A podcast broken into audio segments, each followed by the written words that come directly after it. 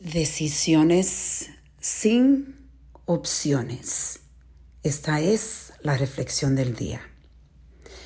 Bueno, comparto con ustedes que hace dos o tres semanas yo he estado compartiendo que estoy pasando por unos, unos momentos muy, muy difíciles. Eh, en realidad no puedo dar todos los detalles porque envuelve personas que no quieren, eh, prefieren no, eh, no ser mencionada y, tengo que respetarlo.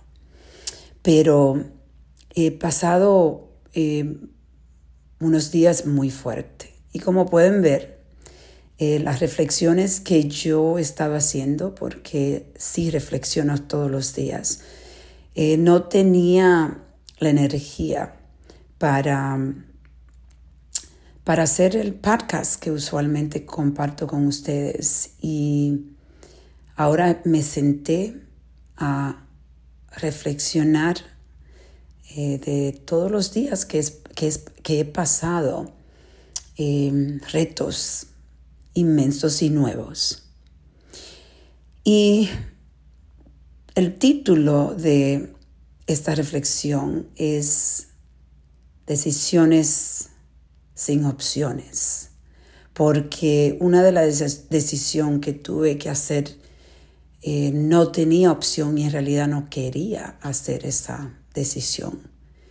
Es una decisión que afecta a mi familia y fue muy dolorosa hacerla, pero la pude hacer porque me enfoqué en los resultados y lo que se necesitaba hacer y darme cuenta que en realidad no había más opciones, que solo tenía una opción porque sí puedes decir que había otras opciones, pero la otra opción es definitivamente los resultados podían, podían, podrían ser eh, unos resultados que destruirían la familia.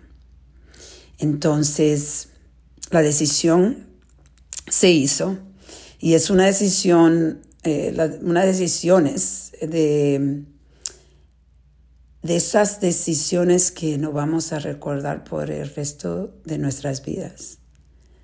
El dolor ha sido muy profundo y algo que me he dado cuenta que yo vivo tan ocupada y tan enfocada en resolver los problemas que los retos están trayendo, que ni siquiera tuve la oportunidad de llorar. Empezaba a llorar y tenía que parar. Y decidí que hoy, que tengo el espacio, eh, voy a conectarme con esas, esas emociones que están guardadas en, dentro de mí para sacarla completamente y poder liberar un poco mi alma de esa presión que existe, porque nosotros tenemos la tendencia de no sacar esas emociones. La dejamos ahí estancada y se empiezan a aparecer en, físicamente con enfermedades, con, con eh, emocionalmente y nos nos da menos paciencia y nos desconectamos mucho. Entonces yo estoy eh, haciendo la decisión consciente de dedicarme a sentir. Hoy voy a sentir, a sentir el dolor, a llorar hasta que quiera.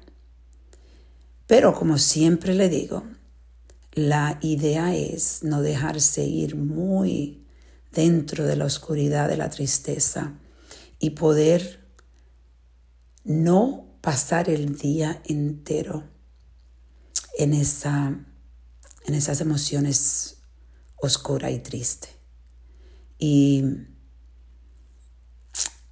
es difícil, es difícil, pero cuando nosotros empezamos a practicar poco a poco, este concepto de no destruir el día completamente, de darle el día entero a la tristeza.